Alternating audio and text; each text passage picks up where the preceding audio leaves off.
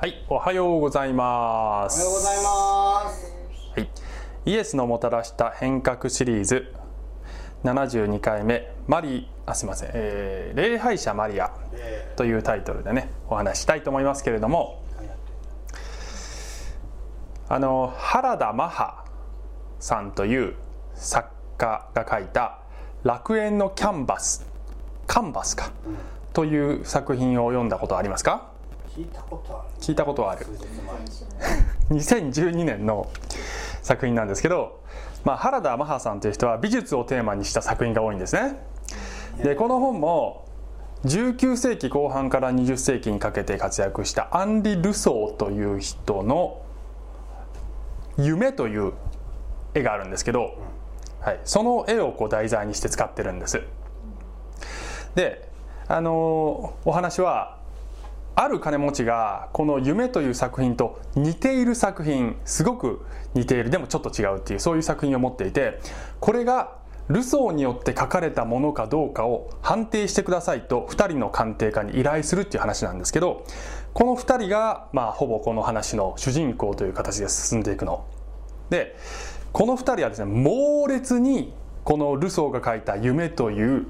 作品を愛してるんだね。もうねこう最初に見た時のその衝撃はとかそういうことがいっぱい出てきてもう一日中でも見ていたいみたいなぐらいでもう猛烈にこの作品を愛していると絵なんですけどね。であの実は私はあのその話を録音図書で聞いていて本の表紙にはその絵が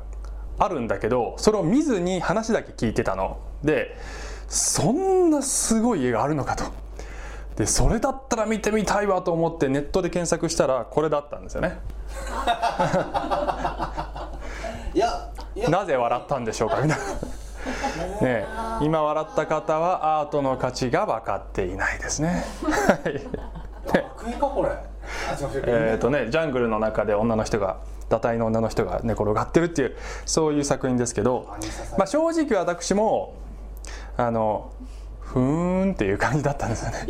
これを一日中見ていたいかなっていう感じの印象だったんです。でこれは別に私が今この絵を侮辱しているのではなくてそれは私にアートを見る目がないからね。で分かる人には私の見えていないものが見えてるんですね。同じものを見ていながら私の見えていない別のものがここにちゃんと見えているんですねこれが好きだという人は。でアートの価値っていうのは非常に本当に不思議で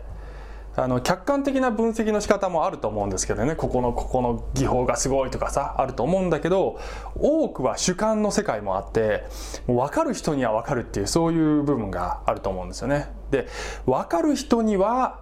周りにどんなに分からない人がいたとしても自分の確信が揺らがない。見えているから自分にはその価値が。でちなみにルソーもですね当時あの下手くそだって言われてたんですね。あの遠遠近法も使えないのかこの画家はっていう感じで言われてたんだけどルソーを最初に認めたのがピカソだったっていうふうにね言われてるんですね。はい。もう一つアートネタで、はい、もう一つ最近のニュースですけどこのウサギね、えーこれはジェフ・クーンズという現代アート作家が作った「ラビット」という作品で高さ1メートルのステンレス製のウサギです、はい、これが、えーオークションにかけられたという話なんだけどいくらの値がついたと思いますか、はステンい、レスなの？ステンレスですね。で1メートルステンレスで1メートル。結構高いよね、はい。ちょっと値をつけてみてください。ステンレス製の鍋結構10高いから万円ね。ぐらいかな。10万円ぐらい。じゃあ そう。二十万。20万。はいもっとつける人。あ。じゃあ21万。21万。ざまないって。21万か。二十一万五千21万5千円。なんかもうちょっと大胆にできないな。円。いや百万円ぐらい。100万円ぐらいね。はい。い。一千万はつくんで一千万は。1000万つく？はい。いいですか？時間ステンレスの本当の価値。どんな価値だそれ？はい。えー、ね皆さん庶民ですね。100億円です。ええ100億円でした。はい。ないでしょうよ百億？でえっと私は正直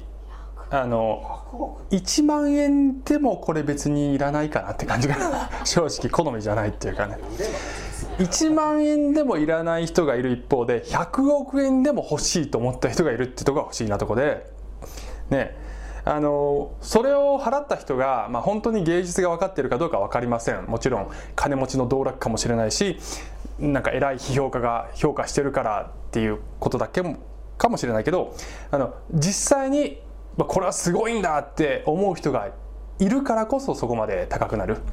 それを、えー、批評して評価する人が、まあ、いるわけだよね。でその人たちはもしかしたらあの私が見えていないものが見えているのかもしれません。で庶民の感覚からするとここに100億円使うんだったら世の中をもっと良くするために使えよっていう感じにね思ったりしません？あの私チャペル それでチャペル建てろよって。あのねいろいろ思うよね。別の使い方あるだろうってね。まあ2%の消費税アップでも苦しんでいる庶民がいるというのにここに100億円かよみたいな。しかしながらねまああの自分自身を見るときにじゃあ私がそれを裁く立場にいるかというと、まあ、そうでもない。自分が貧しい人たちを顧みて全力で彼らを助けているかってわけでもないわけですよね。あの最近私ソファー買っちゃったんですけどね。あね、まあ、そんなの必需品じゃないでしょソファーなんてって言われたら。そのそれで貧しい人助けられるでしょって言われたらまあそれまでかなと思うんですよね。であの自分だって全力でやってないから100億円をさばけないんですけど、まあ、社会の在り方として問題意識を持つっていうのはまあそれは別問題でね。でも個人としてはさばけないんですよね。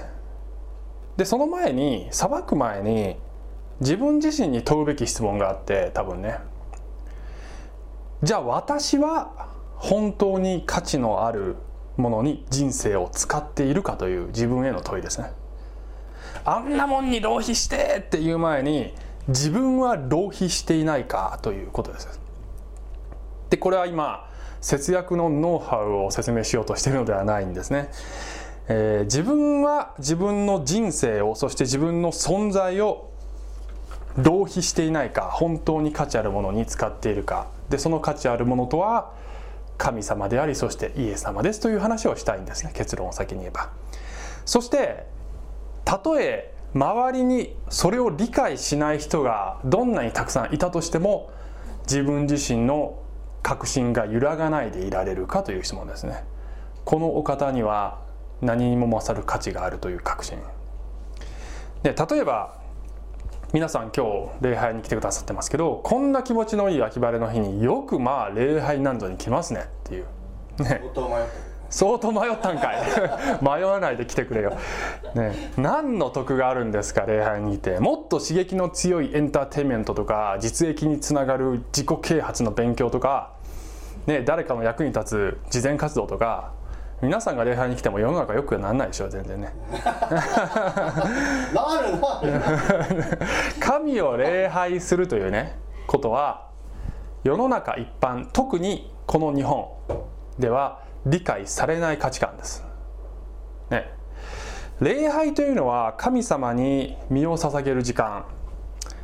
でこれは週1回教会でやることだけを指しているのではなくて生き方そのものですね。礼拝とは生き方。世界はその価値を知らない。私たちは知っている。で今日の話のポイント結論はこれです。礼拝する時あなたは存在目的を果たしている。という話をします。ね。役に立つかどうかっていうそういう次元の問題ではないんですっていうことですね。なぜあなたが存在しているか目的そのものなんですっていうことを話していきたいと思います。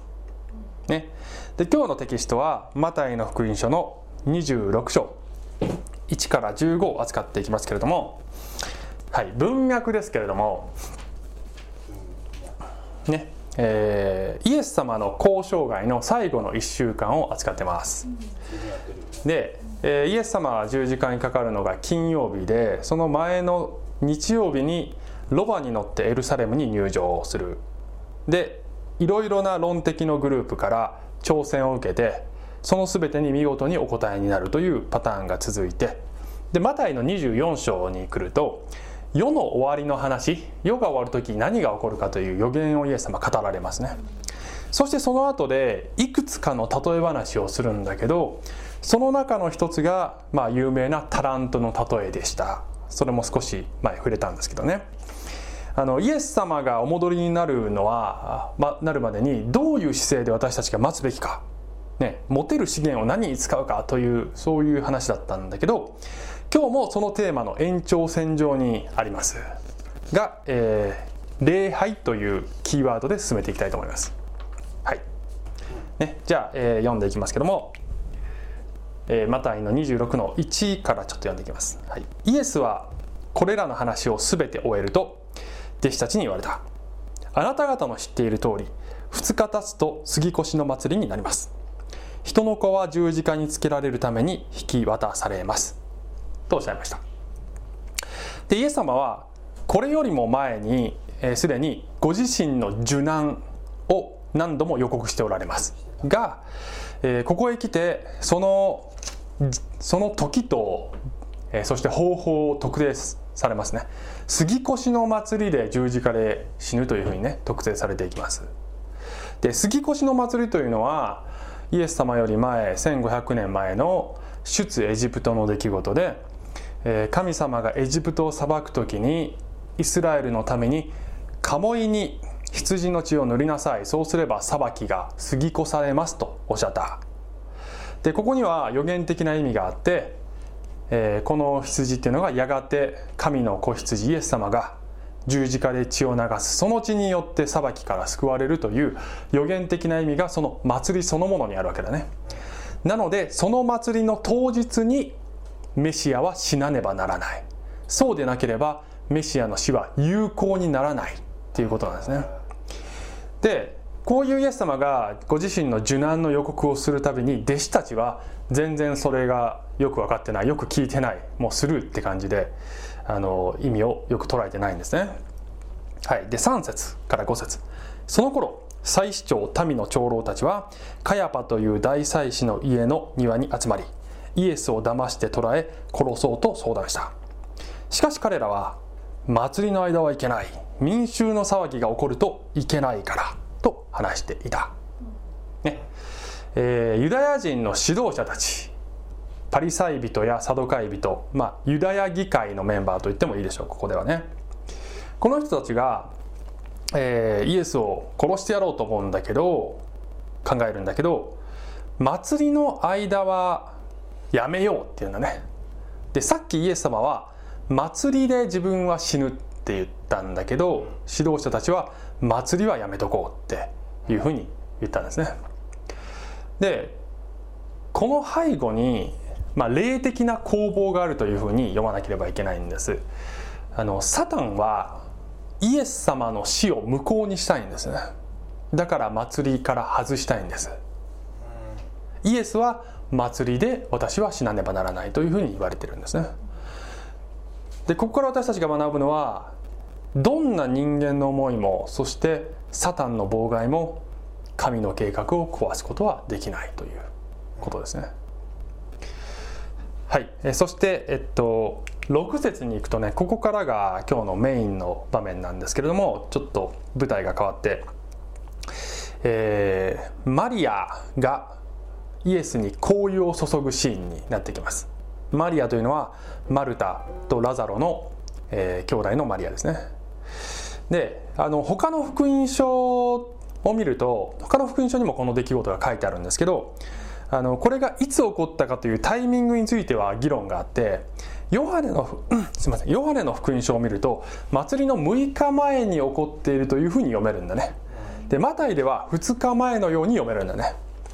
でこれは矛盾ではなくてどちらかが物事の時系列を重視せずに書いてるというだけなんだけれども私たちが採用している聖書解釈のベースでは、まあ、2日前という、えー、考え方を採用しているので、まあ、私の話ではここのこのタイミングでこの話が出てきます。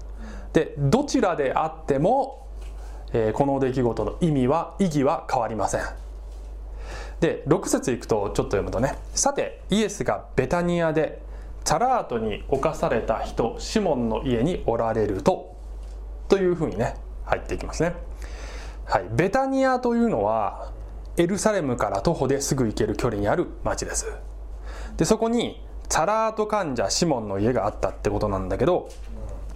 えー、チャラートっていうのはね重い皮膚病だというふうに考えていいでしょう。治す方法はありません。で、えの当時の社会ではもう完全に社会から切り離されて隔離されると。もう社会的には死んだも同然のような状態になるんですね。でこの人の家に少なくともこの17人が今集まってるってことがヨハネの福音書と合わせてみると分かるんですね。17人っていうのはイエス様と十二弟子と、えー、そしてこの家のオーナーのシモン。これで14人でしょ。プラスマルタとマリアとラザロの3兄弟がいると。これで少なくとも17人。でこんな重い皮膚病の人がなぜこんなね人を招待してのんきにホームパーティーができるかっていうと、えー、これはね防護服着てる違います、えー、これはこのシモンがイエスによってすでに癒されている元チャラート患者だっていうことが前提で書かれているってことが分かるんですね。であの同じくこのラザロはこの出来事より少し前に死人の状態から生き返らせてもらってるんだよね。だからあの元社会的死人と元死人が、えー、一緒に食事かか囲んで談笑してるっていうそういう場面なんですね。だからね皮膚病治った時ってどんな感じだった？えっていうか生き返った時どんな感じだった？みたいな。そんな会話が盛り上がったんじゃないかと思うんだけど、えー、でその場面で7節、はい、1人の女がはい、これが、えー、ヨハネの福音書を見るとこれがマリアだっていうことが分かるんですね。一人の女が大変高価な香油の入った石膏の壺を持って身元に来て食卓についておられたイエスの頭に香油を注いだ。はい。えー、純粋なナルドの香油 300g というふうにヨハネの方では書いてある。でこれはざっくり言って価値としては今のあの価値に直せば労働者の1年分の収入ということになるわけ。です、まあ、当時の労働者の1年分の収入ぐらいということで、まあ、何百万円かというそういうレベルでしょうね。はい。そんなふうに言われてます。で8節弟子たちはこれを見て憤慨していった。何のためにこんな無駄なことをするのか。この香油なら高く売れて貧乏な人たちに施しができたのに。といった。で、えー、弟子たちがねブーブー言ってるんだけどこれもヨハネの福音書を見ると最初に言ったのはユダです、はい、裏切るユダですね。でユダは会計係だったんだけど中身をごまかしていたって書いてあるのね。だけど、えー、他の弟子たちも同調したということがここでわかるんです。みんな同じ感覚だった。で彼らのこの感覚はまあ正直言ってね100%私にはよくわかる。あのあのウサギに100億円かよっていう感覚と似てなくもない。もっと有効な使い道あるだろうと。だけどさばきながら自分のことは棚に上げてるみたいな。ね。でもねこう一瞬でこのうん百万円をポイ捨てすんのかもったいないって私も思うと思うねそこにいたら。で多分私が思うのはおそらくイエス様も同意見だろうって思うと思うんだね。弟子たちもそういう感覚だったんじゃないかな。イエス様きっとこれからこの女を優しくたしなめるんじゃないかなと。ね。イエス様こんな風に言うんじゃないかな。私のためにそんな風にしなくていいからね。困っている人がもっといるからそちらに使いなさいってもしイエス様のご人格が立派だというのであればねそう言うべきなんじゃないですか、ね、イエス様はそう言うべきですよ。だって立派な人だったらねいやいやいいからいいからって言うんじゃない？イエス様は立派なので多分そう言うと思いますのでちょっと次を見ていきましょう、はい。はい、10節するとイエスはこれを知って彼らに言われた。なぜこの女を困らせるのです？私に対して立派なことをしてくれたのです。貧しい人たちはいつもあなた方と一緒にいます。しかし私はいつもあなた方と一緒にいるわけではありません。この女がこの香油を私の体に注いだのは私の埋葬の用意をしてくれたのです。誠にあなた方に告げます。世界中のどこででもこの福音が述べ伝えられるところならこの人のしたことも語られてこの人の記念となるでしょう、ね、ということで2000年後の日本で今こうやってこの話をしてるわけですね。記念としてこの人の話をしている。でイエス様が言っていることは、まあ、要するにこういうことです。この女のしたことは完全に的を得ているっていうことなんですね。貧しい人たちのことを気にかける。もちろんもちろんそれはして否定していないイエス様は。だけどイエスがこれから死を迎えようとしている時にその準備として最適なことをこの女はしているんだと。でマリアがここでやっているこの行為は紛れもなく一つの礼拝ですね。礼拝です。そしてイエスはイエス様はその礼拝を受け入れてます、ね、いいよいいよって言ってない。これぞ正しいことですと言っている。イエスは神でありそして人は神を礼拝するために作られている。だからこれでいいんですね。はい、で14節いくとまたちょっと場面が変わって今度ユダにね焦点があのいきますね。その時十二弟子の一人でイスカリオテユダユダという者が祭司長たちのところへ行ってこう言った。彼をあなた方に売るとしたら一体いくらくれますか？すると彼らは銀貨30枚を彼に支払った。ユダが裏切りを最終的に決心した瞬間ですねこれはね。あのイエスを見限った瞬間です。もうもうこいつダメだなって思った瞬間ですね。で銀貨30枚っていうのはあのこれは奴隷の値段ですね。出エジプトの21章に書いてあるんだけど誰かの奴隷を殺してしまったらその弁償として銀貨30枚払えって書いてあるんだね。だからこの祭司長たちが銀貨30枚って言ったのはこれはもうイエスに対する最最大の侮蔑を込めてこんなやつ奴隷と一緒だっていうそういう意味合いがこもっているわけですね。で今日の金額にするとあのどれぐらいかっていうのはあの正確には分かってないらしいですね。だけどあのちょっとインターネットでいろいろ調べたら大体100万円ぐらいだろうっていうそういうあの意見が多いみたいでした。まあ正確かどうか分かりません。でもまあそんなもんなんでしょうきっとね。で、えっと、このメシアの値段として銀貨30枚が払われるっていうのはゼカリア書11章12から13の予言の成就ですね、メシアは銀貨30枚奴隷の値段にで売られるという、えーそういう予言があるわけですね。でね、あのこのイエスを取り巻くいろんな人たちがここで出てくるんですね出てきているんです。この人たちは神様の目から見ると誠に的外れなんですね。で聖書では罪という言葉は的外れという意味が言語であるということをね皆さん聞いたことあるかもしれませんけどあのこのたくさんの人たちまさにこのね的外れなんですね。で彼らの的外れ感をちょっとあのこういうふうにまとめてみました。ざっくりね。民の指導者たちそして、えー弟子たちそしてその弟子たちの中でも特にユダそして大衆というね4つのグループ。あのちょっとキャッチコピー的にね彼らの的外れ感をこういうふうに表現してみたんですけどまず民の指導者たち。自己義認と保身で恵みをスルーしてしまった。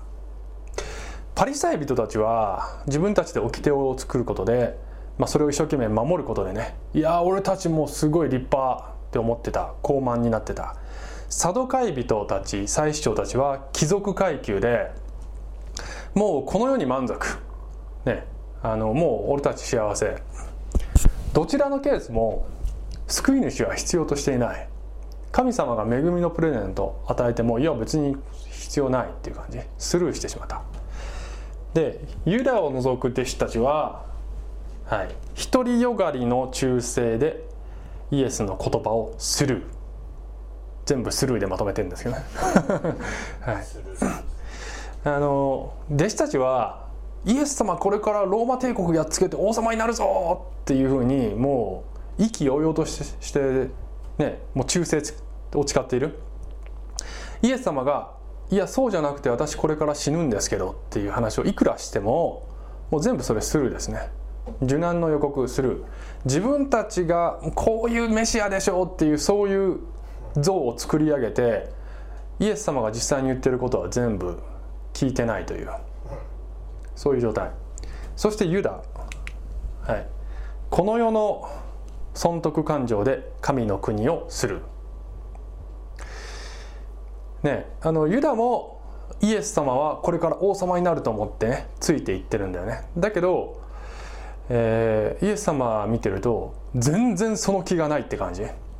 で面白いのはある意味ユダは他の弟子たちよりもイエス様の言葉を聞いてる感じがする。分かってるね。うん、いやなんか死ぬとか言ってる。これは埋葬の準備ですとか言ってる。もう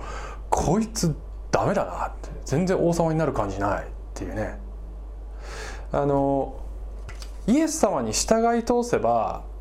この世の利益をはるかに超える祝福を得られたにもかかわらず彼はイエスの価値を見誤ったんですね。この世の宝はうまく勘定できた。だけど神の国という究極の宝イエス様という究極の宝はその価値を見誤ったんですね。そして大衆。はい。薄っぺらな興味で真のニーズはする。薄っぺらな興味で真のニーズはする。でこれが分かるのは、えー実はですねこのヨハネの福音書の今日のこの香油を注ぐ場面の、えー後にこういう言葉が来てるんです。ヨハネの12章の9節なんだけど大勢のユダヤ人の群れがイエスがそこにおられることを聞いてやってきた。それはただイエスのためだけではなくイエスによって死人の中からよみがえったラザロを見るためでもあった。えー、死人が生き返ったんだってってこうセンセーショナルでそして手っ取り早く刺激を与えるようなそういうものには飛びつくんだよね。だけど生きている意味は何だろうか目的は何だろうかそしてそれを教えてくれる真理はどこにあるんだろうかというそういう本物の探求心があるかどうかは相当微妙な感じがしますね。大衆はどれぐらいの人が本当にイエスが本物かどうかっていう意味で、ね、集まってきてるんだろうかね。わーって野じ馬的に。でちょっと戻しますけどこのここに出たいろんな人たちのこういった特徴っていうのはあの多かれ少なかれ世の中のいろんな人に当てはまるそしてクリスチャンになった後の私たちも多かれ少なかれどれかの傾向が自分にあったりするんですよね。あの神の目から見て的外れなそういう姿自分にないかどうかをあの自分自身でチェックする必要があるかもしれません。でこういうねずれてる人たちに囲まれているイエス様に対して唯一的を得た行動をしたのがこの場面でマリアだったんだよね。でマリアはなぜそれができたかというとそのヒントがルカの10章を見れば分かるんですね。すいません次だな。でルカの10章には あの有名な話。マルタとマリアとラザロの家にイエス様が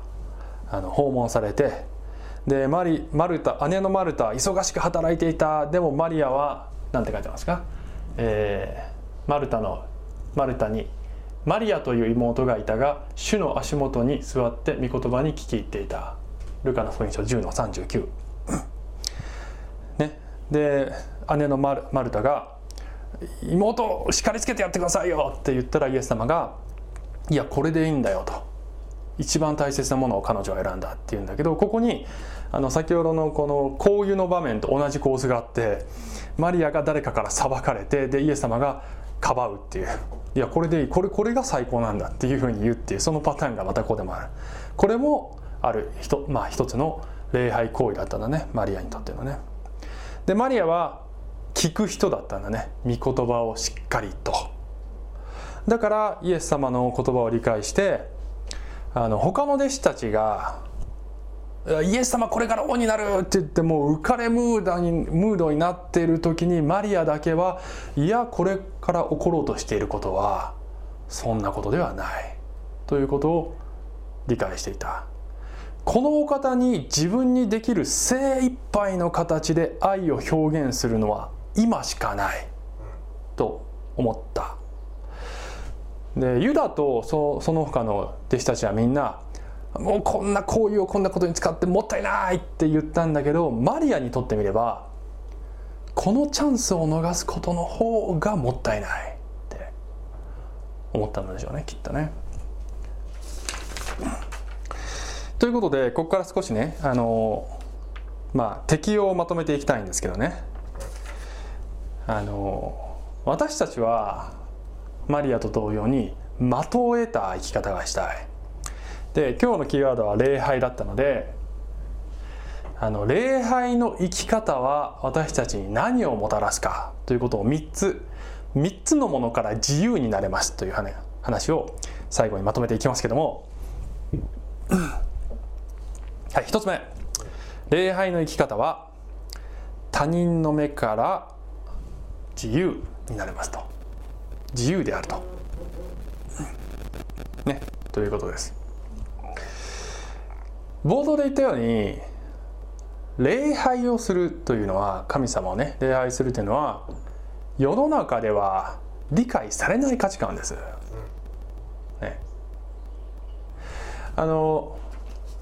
まあ、昔ですねある給料者の方がいて私が何度か会ってねその聖書のお話をして差し上げていたそういう方がいたんですけども、まあ、この方に私はですねあの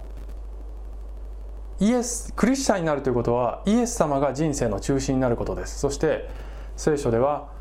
イエス様の他には救いはない。他には神様はいませんと言っているということをねご説明していたんですが、まあ、彼女、まあ、その方はですねあの最初はそれを結構理解してくださってるかなっていう反応だったんだけれどもある日突然反感をあらわにしたメールが届きましてあのイエス様だけが救いだとかイエス様が全てだとかそういうのは間違っていると思いますっていうメールが来たね。貧しい人に手を差し伸べて人間が平和に生きることが重要であってどの神を信じるかは重要ではないそしてイエス様も懐の大きい方だからそんなことは気にしていらっしゃらないと思います。大切なのは人間が助け合って生きることです。イエス様はそれを願っているだけです。というそういうメールが来てあのどうやら他の教会でそういう考え方を聞いたらしいんですね。うん、で他のキリストの教会で。で私はもう一度会ってねきちんとお話しませんかって言ったんですけど書いたんですけどいやもう私考え変わりませんからって言ってもうあの断られちゃったんですね。で私はねその方にあの別に怒りもないし恨みもないしその方をけなそうと思ってこの話をしてるんじゃないんですけどまあただただ悲しかったんですよね。というのは残念ながら全く的外れなんですね。申し訳ないけど。でその方が悪いというよりはその方にそれを言った教会が的外れなことを言ってるんです。聖書をどう逆さに読んでもそういう考え方を良しとするそんな教えはどこにも登場しません。そしてそれを良しとするイエスは登場しません。あのちょうど弟子たちがイエス様の言葉をねしっかりと理解せず聞かずに独りよがりのメシア像を作り上げていたように世の中の多くの場所、まあ、教会と銘打ってる場所でさえも聖書のどこにもないイエス像を作り出すんですね。第2コリントの11章の4節にねこういう言葉があります、というわけはある人が来て私たちの述べ伝えなかった別のイエスを述べ伝えたりあるいはあなた方が前に受けたことのない異なった例を受けたり、えー、受け入れたことのない異なった福音を受けたりする時。ももあなた方は見事にこらえているからです。これはパウロがあのコリントの教会の人たちを褒めてるんじゃないんですね。見事にこらえているからですっていうのは褒めてんじゃなくて思いっきり皮肉を言ってるんですね。これは嫌味満載なの。よくそんなことを我慢できるなと。なんでもっとそれを追い払わないのっていうそういう話をしてるんだね。でで別のイエスを作っている人たちがいますっていうね。あので世の中にはたくさんのいろんなイエスがいるんですね。でその多くは世の中の価値観にぴったりはまるイエスだったりするわけです。受け入れやすいイエス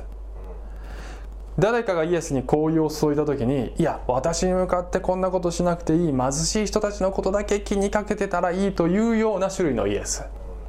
あるいは神ではない人間イエス。三位一体ではないあるいは天使のイエスとかねエホバの証人みたいに。分かりやすいイエス。価値観に世の中の価値観に合うイエスを世の中の多くの人たちがいろんな場所で作り上げてるんです。私たちが礼拝するイエスは私の全てを捧げて礼拝することを私に求めておられるイエスなんですね。そういうイエスを私たちは礼拝してるんです。その上でもちろん貧しい人たちのことも心にかける。もちろんこれは大切なこと。だけどまずは神に全てを捧げていけるということなんですね。でその私たちの礼拝このイエス様は世の中の価値観では理解されません。気にしないでください、はい、私たちは聖書で示されている本物のイエスを礼拝します。それが1つ目のポイント、はい、2つ目。礼拝の生き方は損得感情から自由であるっていうポイントですね。弟子たちは、えー、この紅葉を注ぐマリアを見ていやもったいないって思ったわけだね。だけどマリアは創造主である方に捧げているんですね。で私たちが持っている全てのものはこの方から来てるんだもともと。貧しい人に施すものさえもこの方から来てるんです。でこの方に何かを捧げる時にそれはもったいないっていうことが神様の視点から見ていかに的外れかっていうね。いや俺が全部与えてんですけどっていう感じだね神様からすると。あの私はですねイエスの弟子として歩むということはあのこういうふうにと時々表現してるんですけど神様の経営するオーナー企業の社員になるようなものですっていうふうにねあの表現してるんですこのオーナー社長の利益のために忠実に働くのであればあの生活の必要は全部それ備えますよという約束が与えられているそういう会社なんですねこれはね。で私たちは現実社会においてまあ、他の人たちと同じように一般企業に勤めたりあるいは自営業だったらこの世のいろんなお客さんに物を売ったりしてこの世界の経済活動に組み込まれているようでありながら実は意識としてはもっと上の次元の経済原理で生きてるんですね。あのこれはですね何も商売とかあるいは生活の中でより効率化するということに頭を使ってはいけませんっていうことではない。もうどんどんどうすればいいかっていうね。あの考えればいいんですけどそれ以上に重要なことは私たちが神様に忠実であること。そしてこの方に全てのものを、ね、この方が全てのものの持ち主なのだ供給元なのだということを知ってこの方に全てを捧げて生きるということがまず前提としてある。それをする時にあのこの世の価値観ではそれはもったいないというようなことでもそれはもしかしたら神様が望んでおられることかもしれない、はい、それが2つ目のポイントですね、はい、3つ目礼拝の生き方は3つ目執着から自由ですというポイントですはいあの私の交友のツボとは何だろうかということをねつまり私が捧げるのが難しいなと思っているその行為のツボは何であろうかと考える必要があるということですね。でこれをあのお金を捧げることだというふうに特定する必要はありません、まあ、そのようにね示される人はそうしてもいいんですけどそれだけではない。お金に執着のない人でも別のものに執着があったりしますね。でクリスチャンの成長というのはこの香油の壺を割って捧げて一個一個割って捧げていくプロセスなんだなんですね。でこれは何も神様があなたに苦しいことをさせようとしているということではなくて自分自身が自由になっていくプロセスなんです。割る瞬間は痛いこともあります。けれど割ってしまえばああ楽になった。と思える。と思いますね。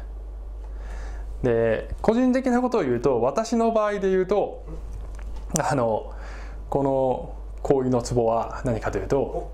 仕事の成果ですね。自分が頑張って何かをした時に分かりやすい形で成果として見れないともう嫌だっていう。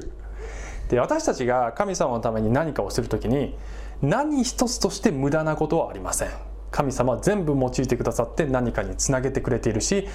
あのやがていく世界で報酬があると思います。だけどそれと目で見て分かりやすい成果が出てるかということはかどうかは別なんだよね。けど私の性質として、まあ、あの開所式の時もね言ったんだけどあの例えば去年チャペルプロジェクトを立ち上げてねですっごい頑張ったけど道が開かれずにむちゃくちゃ落ち込んだっていう話を したことありますけどあのそれも全てね神様は益としてくれているはず神様のためにやった。だけど自分が頑張ったことの成果ドーンって出てほしかったっていうその気持ちをあの捧げるのに、まあ、時間がかかったというかでもそれをができた時にあいいいいいかってね神様もう全部分かってくれてるから目で見える成果出てなくてもいいかって思えて、まあ、今楽になってますけどね。でそういう行為のツボっていうのは、まあ、私たちの人生にね一人一つではなくていろいろ持ってるわけですでそれをいっぺんに全部捧げるっていうのは多分難しいと思うんだけど一つ一つあ今はこれを捧げてみようかなってねあの一歩一歩進んでいければいいかなって、ね、今一歩進むためにはどうしたらいいかなって考えてみたらいかがでしょうか。はいということでねちょっと最後にその流れでクロージングの話をねちょっと一つしたいんですけどちょっとね漫画の話をしたいんですね。はい、好き好きっていうか、まあ、前回のメッセージもねちょっと藤子不二雄の漫画の話だったんだけど今日はね今日もちょっと別の話をしたいんですけど、えー、あの日本の漫画で単行本の発行関数が歴代1位のものって何だと思いますかってここにいる人はみんな知ってるからもうちょっと言っちゃうけどゴルゴ13とかじゃないか。ゴルゴ13ではありませんゴルゴ13はゴルゴ13はあの今194巻まで出てて。まだ連載中なんですね。で連載終わったやつで200巻まで出たやつがあるんですね。はいこれです。はい。ねこちら葛飾区亀有公園前派出所。はい噛まずに言うのが大変なのでこち亀と呼ばれている漫画ですけど1976年から2016年の40年間連載したんですね。すごいよね。すごいすごい記録ですこれはであのまあこれは破天荒な警察官の亮さんがねあのもうなんか活躍するんですけどもしっちゃかめっちゃかな話がほとんどなんですけどね。あのねで私別にこの漫画の大ファンってわけじゃないんだけど中学生の時に読んだあるエピソードが忘れられずちょっと今回ねあの思わず勢い余って買っちゃったんだけどその缶をね。52巻なんですこれね。でねあの当時も泣いたんだけどねこれもう一回また買って読んだらねまた泣いちゃったんだね僕。我が夢フェラーリっていうタイトルのエピソードがあるんですね。でこれは、まあ、この花この漫画変なキャラクターがいっぱい出てくるんですけどあのこのエピソードではねある中年のおじさんが、まあ、フェラーリ車のフェラーリのもう大ファンでマイホームを売ってそして退職金も前借りして何もかもつぎ込んで2500万円のフェラーリテスタロッサという車を買うんですね。でもう家も何もなくなっちゃったから家族4人であのい車を家にするんですね。そうだこれは。車を家にしてもうあの息子2人いるんだけどね奥さんもいるんだけどもう家族は大迷惑なんですねでその中で生活するんです。でもうこのおっさんねこのおっさんなんだけどもうフェラーリ命。はい、で奥さんに向かってもうきこれ傷つけたら離婚だからなぐらいに言うと。もうね大変で息子の一人はテスタロッサっていう名前なんでね。あの車と同じ名前なんですね。でところがねある日このテスタロッサが誘拐されるんですね。あのフェラーリフェラーリに乗ってるから金持ちと勘違いされて誘拐されるんです。で警察の助けを得てこの犯人が身代金を取りに来たところで取り押さえようとするんだけど取り逃がすんだね。でその時にあの息子の命が危ないって彼は思うわけですね。ねテスタロッサってすごい当て字でしょこれ。テスタロッサって彼はあの息子の命がって思うわけだね。でうわーって彼は駆け出して自分のフェラーリに乗り込んで猛烈に犯人を追跡し始めるんだけどその過程で、うんもう車はボロボロになっていくんだね。それも構わず彼は追跡していくんです。そして最後にあの犯人を捕まえるんだけどそして息子をね救出救出するんですけどあの主人公のりょうさんが「いやフェラーリボロボロになっちゃったねお金かかるね」って言ったらこのおじさんはなんかすごい爽やかな顔して「ああもうあれ廃車にします」って。家族を犠牲にしてもう乗れません。一番大切なものを失うところでした。って彼は言うんだね。であのこの最後はあのこの漫画のこのりょうさんの同僚の中川っていうねキャラクターがいるんでこの人超大金持ちの御曹司なんでね。で同じ車ファンとして夢を追いかけてほしいですって言ってこの中川がフェラーリ型の大きな家をプレゼントして終わるっていうそういう そういうむそのむちゃくちゃな終わり方なんだけど。あであのね。でもこの話も呼ぶたびにね泣きそうななもう結構泣いちゃうんだよ僕ね何が感動するかっていうと人が人生で本当に何が価値があるかに気づく瞬間ね。それまでもうこれが価値があるこれが命って思っているものは実はどうでもいいものだったんだ。もっと大切なものに比べればって気づく瞬間。でこの変化って神との関係にも当てはめることができるんですね。聖書では神が私たちにとって全て。でこの世の価値基準ですごく良いと言われているものが、ね、この方の前にはこの全てがちっぽけなんだっていうことに気づく時私たちは変わることができる。でこの話ではねりょうさんの話では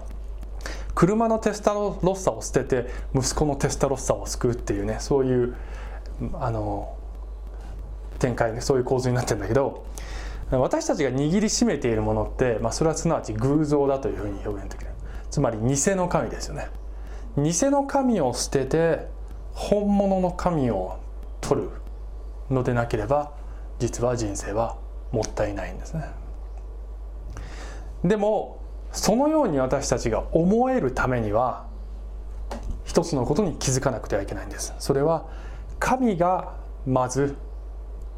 サタンに誘拐されたような状態になっている私を助けるために文字通りボロボロになってまで私を救いに来てくれたんだ。ということに気づかなくてはいけないんですね。多分マリアは十字架を前にしたイエスを見てそれを捉えたんだと思うんですね。この方のしようとしていることを思えば惜しいものなど何もないって思える。私あなたもそのイエス様ねそのイエス別のイエスではなくてそのイエスを見出す時に自分のフェラーリをね手放すことがことができるのではないでしょうか。はいじゃあ最後お祈りします。愛する天皇お父さんありがとうございます。ま私たちには本当に大切なものがいっぱいあるのですけれども、えー、本当に価値あるものそれは私たちのために命を捨ててくださったイエス様です。あなたに捧げるものを惜しいと思うようなそんな的外れな生き方ではなくて主よ全てはあなたのものですというふうに告白して生きることができますようにイエス様のお名前によってお祈りします。アーメン。小淵沢オリーブ教会には聖書の言葉を多くの人に届けるためのさまざまなビジョンがあります。あなたもこの働きに参加してみませんか？献金はこちらのアドレスにて受け付けています。口座振込またはインターネット送金サービスに対応しています。